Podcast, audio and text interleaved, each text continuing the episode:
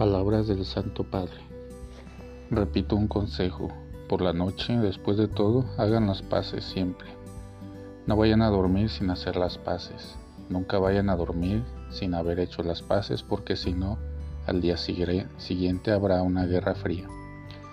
Y esta es peligrosa porque comenzará una historia de reproches, una historia de resentimientos.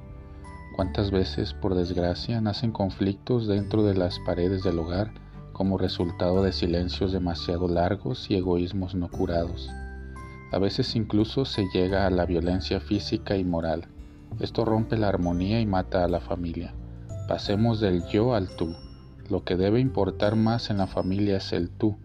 Y cada día, por favor, recen un poco juntos, si pueden hacer el esfuerzo para pedir a Dios el don de la paz en familia tomada del Ángelus del 26 de diciembre de 2021.